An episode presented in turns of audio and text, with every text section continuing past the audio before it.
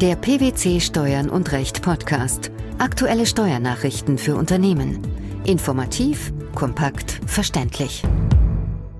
Herzlich willkommen zur 107. Ausgabe unseres Steuern und Recht Podcasts, den PwC Steuernachrichten zum Hören.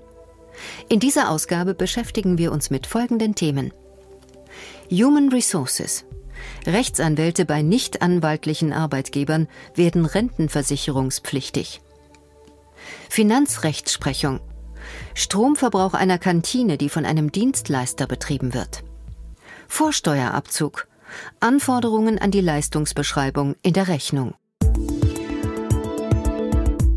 Das Bundessozialgericht hat entschieden, dass berufsständisch versorgte Kammerangehörige Syndikusanwälte im Zusammenhang mit einer Tätigkeit in einem nicht anwaltlichen Unternehmen der Rentenversicherungspflicht unterliegen. Warum war dies klärungsbedürftig? Hintergrund der Entscheidung ist, dass Syndikusanwälte aufgrund ihrer sozialversicherungsrechtlichen Stellung als Angehörige der verkammerten Berufe und als Beschäftigte neben der verpflichtenden Mitgliedschaft in einem Versorgungswerk gleichzeitig der Rentenversicherungspflicht unterliegen können. Um eine solche Doppelversicherung auszuschließen, kann bei der deutschen Rentenversicherung Bund ein Antrag auf Befreiung von der Rentenversicherungspflicht gestellt werden.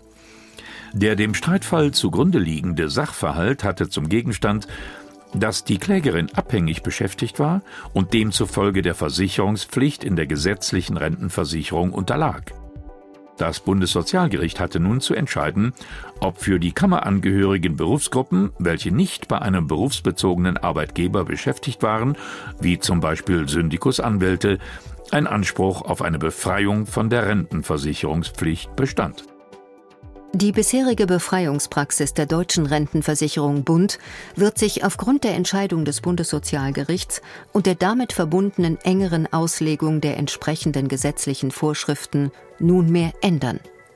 Zukünftig wird es nicht mehr möglich sein, einem Syndikusanwalt eine Befreiung von der Rentenversicherungspflicht zu erteilen. Wieso? Das Bundessozialgericht führt in seiner Entscheidung aus, dass ein Syndikusanwalt, der bei einem nicht anwaltlichen Arbeitgeber in einer abhängigen Beschäftigung steht, nicht zugleich Rechtsanwalt sein kann. Eine mehrfache Begründung von Versicherungspflicht im Bereich der gesetzlichen Rentenversicherung und einer berufsständischen Versorgungseinrichtung durch ein und dieselbe Erwerbstätigkeit kann somit nicht vorliegen. In diesem Zusammenhang hat das Gericht klargestellt, dass im Hinblick auf das klassische Bild eines Rechtsanwalts die Zulassung zur Rechtsanwaltschaft unter den entsprechenden Voraussetzungen der Bundesrechtsanwaltsordnung unabhängig von einer bestimmten Tätigkeit und ohne zusätzliche Beschränkung für alle mit dem Beruf eines Rechtsanwalts verbundenen Betätigung erteilt wird. Die Überschneidung der unabhängigen Anwaltstätigkeit und der Erwerbstätigkeit in persönlicher Abhängigkeit als Syndikusanwalt ist mit dem klassischen Berufsbild eines Rechtsanwalts in der Vorstellung der Allgemeinheit nicht vereinbar. Wer daher weisungsgebundene Tätigkeiten ausübt, die seine ganze Arbeitskraft in Anspruch nehmen, kann nicht zugleich Rechtsanwalt sein. Auch dann, wenn er als Syndikusanwalt seinem Arbeitgeber in Rechtsangelegenheiten Rat und Beistand auf fachlich einem Rechtsanwalt entsprechenden Niveau gewährt. Außerhalb der vorliegenden Entscheidung erteilt das Bundessozialgericht zudem den Hinweis, dass die derzeitigen Inhaber einer begünstigenden Befreiungsentscheidung, bezogen auf die jeweilige Beschäftigung, für die die Befreiung ausgesprochen wurde, ein rechtlich geschütztes Vertrauen in den Bestand dieser Entscheidung haben, das über den Schutz durch die einschlägigen Regelungen im Sozialgesetzbuch 10 hinausgehen dürfte. Was sollten Betroffene beachten? Wie die geänderte Verwaltungspraxis der deutschen Rentenversicherung Bund in Bezug auf Rechtsanwälte aussehen wird, dürfte erst nach Vorlage der schriftlichen Urteilsbegründung feststehen. Es bleibt auch abzuwarten, ob sich die Befreiungspraxis der deutschen Rentenversicherung Bund für andere berufsständisch versorgte Berufsgruppen, neben den Rechtsanwälten sind das beispielsweise auch Steuerberater, Wirtschaftsprüfer, Ärzte oder Apotheker, ändern wird. Die Gruppe der berufsständig versorgten Arbeitnehmer dürfte ein wesentlicher Prüfpunkt bei den anstehenden Betriebsprüfungen der deutschen Rentenversicherung sein. Es ist zu empfehlen, bereits jetzt eine Bewertung dieser Personen hinsichtlich der Fragen vorzunehmen, ob sie in dem gegenwärtigen Beschäftigungsverhältnis überhaupt noch eine Tätigkeit ausüben, die zu einer Befreiung von der Rentenversicherungspflicht führt und ob für dieses Beschäftigungsverhältnis auch ein entsprechender Befreiungsbescheid der deutschen Rentenversicherung Bund vorliegt. Wird eine Fremdfirma mit dem Betrieb einer Kantine in den Räumen des Auftraggebers betraut, so ist die Stromentnahme nach einem aktuellen Urteil des Finanzgerichts Berlin-Brandenburg vom 17. Oktober 2013 nicht dem Auftraggeber, sondern der Fremdfirma als Letztverbraucher zuzurechnen. Welcher Sachverhalt war gegeben? Wie in der Praxis häufig vorzufinden, wurde im Unternehmen der Klägerin der Betrieb einer Kantine auf einen Dritten, konkret gesagt einen Caterer, ausgelagert. Im Rahmen einer Außenprüfung hatte das Hauptzollamt den begünstigten Stromeigenverbrauch der Klägerin um die von der Kantine verbrauchten Strommengen reduziert. Zur Begründung führte das Amt an, dass es sich hierbei nicht um Mengen handele, die von der Klägerin selbst, sondern von dem beauftragten Kantinenbetreiber verbraucht worden seien. Entscheidend im Urteilsfall war, ob der Strom in der Kantine von der Klägerin für betriebliche Zwecke entnommen wurde. Wie die betrieblichen Zwecke im Einzelnen von den betriebsfremden bzw. außerbetrieblichen Zwecken abzugrenzen sind, ist im Stromsteuergesetz selbst nicht geregelt und führt in der Praxis immer wieder zu Streitigkeiten.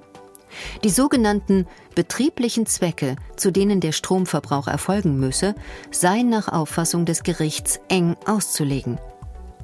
Welche Vereinbarungen waren im vorliegenden Fall zwischen Auftraggeber und Fremdfirma getroffen worden? Im Streitfall hatte die Klägerin einen Vertrag über die Erbringung von Catering-Leistungen abgeschlossen, zu dessen Leistungsumfang die Bewirtschaftung der Küche und des Mitarbeiterrestaurants sowie die Gästeversorgung gehörten.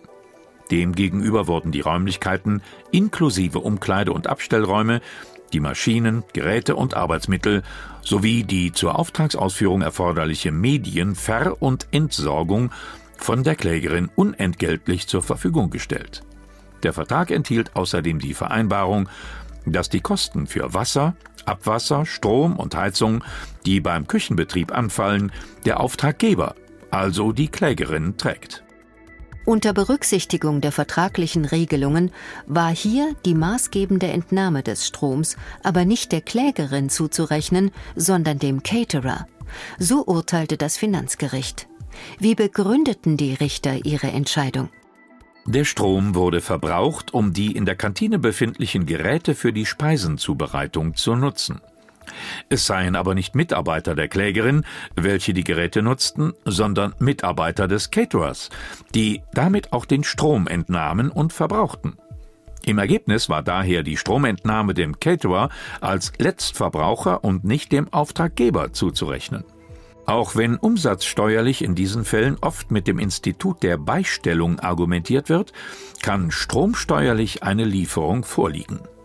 Der Umstand, dass die Räumlichkeiten, Geräte sowie die Strom- und Medienversorgung unentgeltlich zur Verfügung gestellt wurden, kann für Zwecke der Stromsteuer, die auf die Entnahme des Stroms abstellt, nicht entscheidend sein.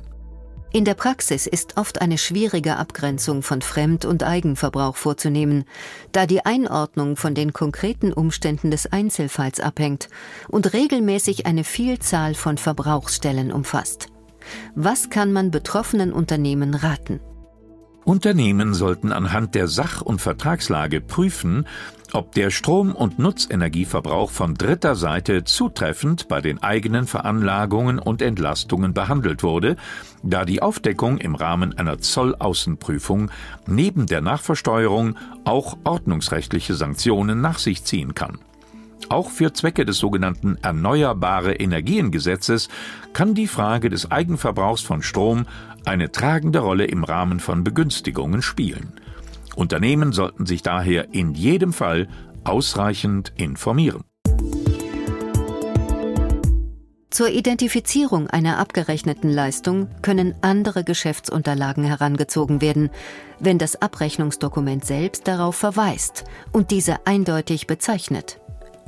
Nach einer Entscheidung des Bundesfinanzhofs müssen die in Bezug genommenen Geschäftsunterlagen der Rechnung dabei nicht beigefügt sein. Worum ging es im entschiedenen Fall? Im aktuell vom Bundesfinanzhof entschiedenen Fall hatte der Kläger Rechnungen erhalten, die zur Beschreibung der ihm gegenüber erbrachten Dienstleistungen ausdrücklich auf bestimmte Vertragsunterlagen verwiesen. Diese Vertragsunterlagen waren den Rechnungen allerdings nicht beigefügt.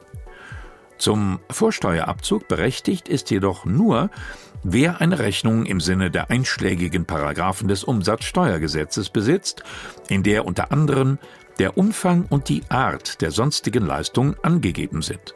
Das Finanzamt versagte daher den Vorsteuerabzug. Das Finanzgericht bestätigte diese Entscheidung. Nach seiner Ansicht fehlte es in den Rechnungen an einer hinreichenden Leistungsbeschreibung für die erbrachten Dienstleistungen. Daran ändere auch die Bezugnahme auf bestimmte Vertragsunterlagen nichts, weil diese Unterlagen den Rechnungen nicht beigefügt worden seien. Dieser Auffassung folgten die obersten Finanzrichter nicht. Ihrer Meinung nach ist eine Bezugnahme auf andere Geschäftsunterlagen möglich. Unter welcher Voraussetzung? Eine Rechnung müsse Angaben tatsächlicher Art enthalten, welche die Identifizierung der abgerechneten Leistungen ermögliche. Zur Identifizierung der abgerechneten Leistung könnten aber auch andere Geschäftsunterlagen herangezogen werden. Voraussetzung sei dabei lediglich, dass die Rechnung selbst auf diese anderen Unterlagen verweise und sie eindeutig bezeichne.